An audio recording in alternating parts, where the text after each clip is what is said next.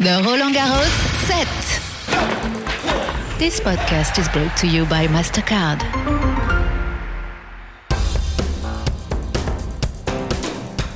Hello, I've just arrived for day three of Roland Garros and I'm sitting down on one of the comfortable sun loungers situated around the statues of France's legendary Four Musketeers that have recently been revamped.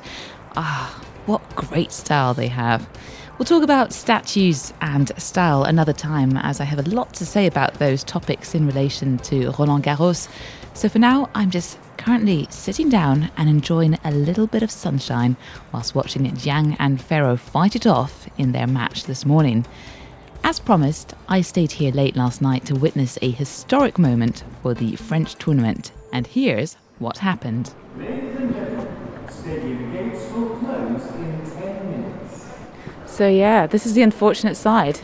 Tonight, this Monday night, this first night session is going to take place without a crowd, and you can hear people are moving out, trying to get home before the curfew. So, it is an incredibly exciting and privileged moment to think that I'm going to be checking out this first night session with two warriors. So I'm currently walking up and down what feels like a deck on an amazing cruise ship. It's actually the fifth floor of the sort of media uh, center of the Cour Philippe Chatrier. This is where all the different TV channels come and they have little booths and they can do their commentary. So they send their sports journalists or commentators here, and it's really quite exciting. And from where I'm standing, you've got a beautiful view of the suburbs of the southwest of Paris. It looks really nice, and I really feel like I'm on a, an amazing cruise ship cruising through this tennis tournament, this Parisian slam. I don't recommend having vertigo. C'est pas fini cette histoire. That was the RTBF. Heard them. They're the Belgium channel, and they were commentating, getting very excited. But wait a second, I'm just going to go and knock on a door and see what happens. Oh, look who I've bumped into. Would you like to introduce yourself, please? My name is Jim Courier. I'm from the United States and I work for two broadcast networks at Roland Garros. Uh, we're in the ITV booth, which has the rights for Great Britain, and I also work for the United States channel, Tennis Channel. Did you imagine that one day you'd be doing this? I hope that I would. I certainly wanted to stay involved in tennis, and it's been a fun way to be able to come back and watch history unfold each year here at Roland Garros that I've been given the chance to do it. The view's amazing. It's just really fun to watch these players do their thing. And what's incredible as well, talking of history in the making, is this is the first time that Roland Garros is having what you call nocturnal or night. Uh... Yeah, the first ever night session, official separate ticket night session, is going to happen in about 35 minutes' time. It'll be uh, Serena Williams who will take the court with Irina Camelia Begu of Romania. So the great Serena Williams will kick things off historically, which is appropriate. And it's going to be special. We, we've had night tennis here since the lights were put in in 2020 but that was just a continuation of the day session. This is something quite unique, and I'm looking forward to it. Why is it unique? What makes it different? It's never happened here before. No. We've never had the separate ticket. It's always been a, a, you know the matches until last year had to stop roughly around 9:30 because that's when uh, the light sort of gave out the daylight. Yeah. They put the new stadium together with lights, and, and the addition in 2020, we had to play as late as 1:45 in the morning. Actually, uh, Rafa Nadal and Jannik Sinner played in the quarterfinals. So we have had night tennis. Had it last night and the first night of this year's tournament. But this is the first official separate ticket, different session. And next year, we'll hope that the stands will be full with every session, and it will be really electric Yeah. to have the spotlight on just the Chatrier court. No tennis happening elsewhere. It's really special at the U.S. Open and the Australian Open, and now it will be special here at Roland Garros. And then final question: As a player, what's the difference playing for like a proper night match compared to like a prolongation of a day? It, it really feel well. First of all, you know what time you're going to start typically, and if you're playing in a day match, unless you're first up, you have to be second on or third on, and, and you just don't know. So you can plan your your day and evening better with this schedule, and it's also there's just a little bit more focus on on the only match happening on the grounds. There there's a magic to it. You really feel as a player. I had the privilege of playing some in New York and in Australia, and you feel like you're a performer on a stage. And when you're playing in the day, you are as well, but there's a lot of activity going on, and you hear the roars from other courts. You'll only hear the, the noise from this court tonight. Oh, well. Jim, thank you so much for taking the time. I'll catch up with you later in the I tournament. look forward And to have it. a lovely night. Same to you. Bye bye. Bye. We could go and see mm, French television. So you walk past and just look through this little holes and see those very serious people. This is um, ESPN. We'll leave them. Who else do we have? Ah, FTV Stream.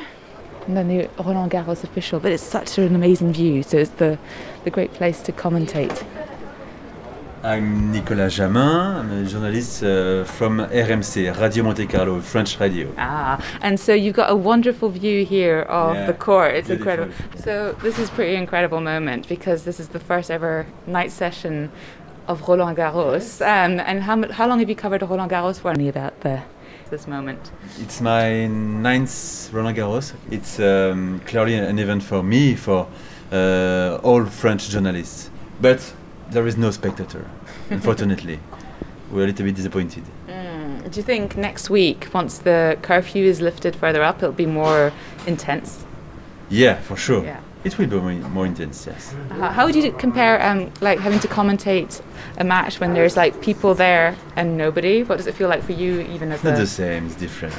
It's a little bit sad like that, but uh, that's nice this year. It was very bad in September. Last September there was no people in the in the tribune in Roland Garros. But it's better. It's the first step, and we hope that the next year it will be full here. Who's going to kick ass on the clay court tonight? Who's who may win? Who do you think? Serena for sure. There's no doubt. Serena Williams w- won.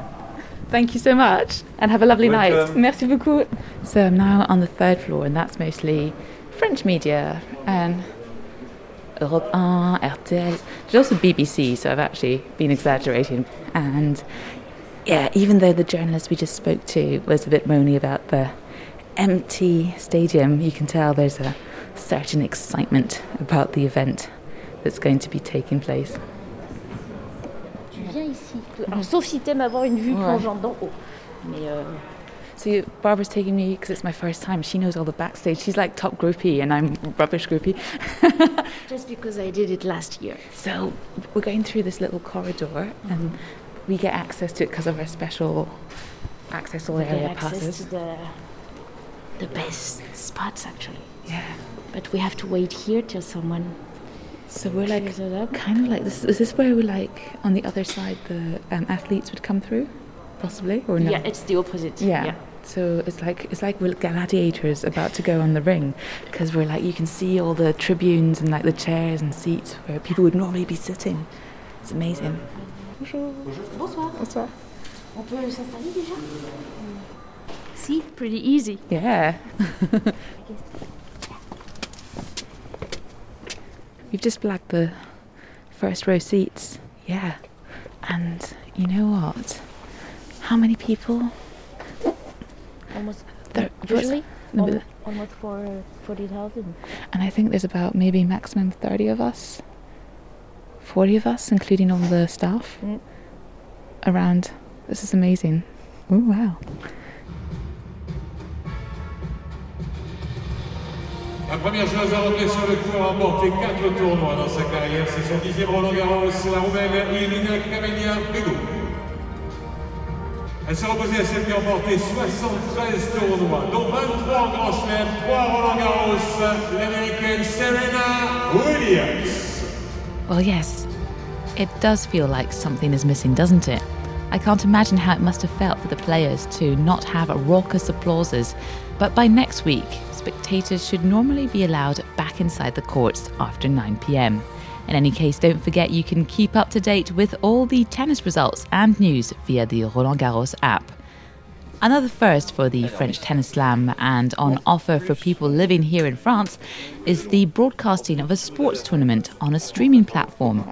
This week, the night sessions are being broadcast exclusively on Amazon Prime.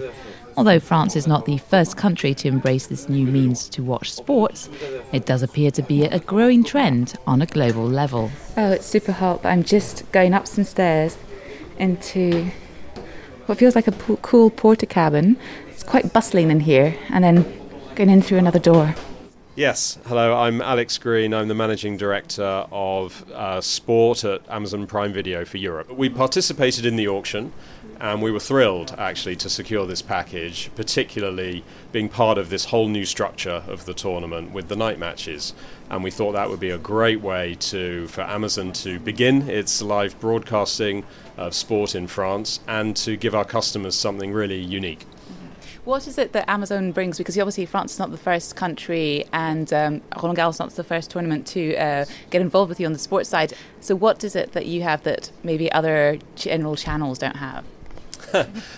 well, well, we we have been building our credibility in sport. We've been doing tennis in the UK for a while now. We started with the US Open, and we now do both the tours, the ATP and the WTA tour. Of course, this is our first big domestic tennis tournament, so that's a big moment for us. But we do football as well. We've done rugby, so we bring all those learnings together and apply them to every new event. But of course, you know, th- we wanted to be very local to France with this, with the proper French production and, and really being sensitive to the way people want to watch Roland Garros in their own country. Mm-hmm. And what would you say differs in the way the French watch tennis to the Brits or the Americans, Australians? Yeah, I mean, I think there are obviously some things are similar, and of course, in the end, the action is the most important thing. Just seeing great matches and bringing them alive and giving the right insight and commentary around them. But uh, you know, I sense this. There's a big cultural feel to to Roland Garros, which is really unique. I think. Uh, different to the other tournaments. Um, it's uh, the style, the color. Obviously, the surface is really unique amongst the the slams, and um, yeah, the feel of the place is uh, ha- has something special, and we want to try and convey that, bring that across in our production. And uh, what um, other sports do you think will be coming to this sort of way of broadcasting? What would you call it a way of broadcasting? What's the term? Well, yeah, I suppose we're, we're a streaming service which brings, uh, I think, a lot of advantages. It brings flexibility in what device you want to watch on. You can watch on the biggest screen in the house in great quality picture or your mobile device or anything in between. So there's there are a lot of advantages. We also offer levels of interactivity with stats and with, with highlights you can catch up on. Yes, when we think those advantages apply to all sorts of sports, and we've applied them with the Premier League coverage in the UK, for example, the tennis as well. And so we, we, we take the learnings really from each sport and keep adding um, for every new thing that we do. Are your competitors catching on? I never talk about competitors, actually. I know. That's classy. no, it's true, but we are quite different as a service. We know that the the Prime membership is different. Really, it has a whole range of benefits, and we like it that way. We we know it works for us, and we know most importantly it works for our customers. So uh, we want to keep that the uniqueness of it. But yes, the sport plays uh, an interesting role in uh, in engaging and in uh, attracting new customers to it. So, not the night sessions have started, Yeah. and that's particularly like your sort of key niche area. What was it like? What were the viewing figures like last night for the first one? Are you allowed to say or not? I can't. I'm afraid I can't. We, we, it's one thing we. I'm afraid we don't talk about the viewing figures. But the most important thing, actually, was to start in the right way with the right sort of coverage. To to really, uh, you know, if if you don't give it uh, uh, good coverage to start off with, you have nothing to build on. So we wanted to make sure we gave a great experience, and the numbers will will follow. Yeah. Was it quite strange as well because there was no audience? Yes, it was, to be honest, it was. I went in, I started off in the gallery here, but then I did go inside the stadium to our set, and uh, it was very strange and sad that, that there, there wasn't a crowd there. I think our talent did a great job at uh, keeping the atmosphere there.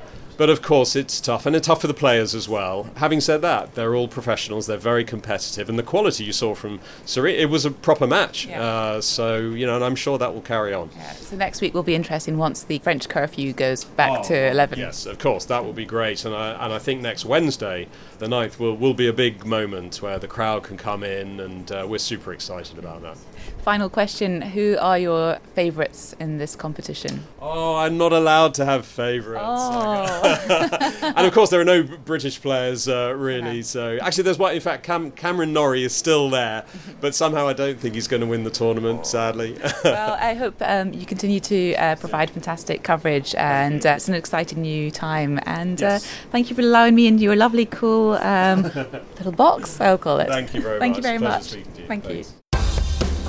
Well, that's it for this edition of the Roland Garros set. I'll be back tomorrow, and in the meantime, remember you can drop us a line, send us your questions via Roland Garros' social media platforms, and don't forget to subscribe to this podcast via the Roland Garros app, and of course, all your favorite streaming platforms.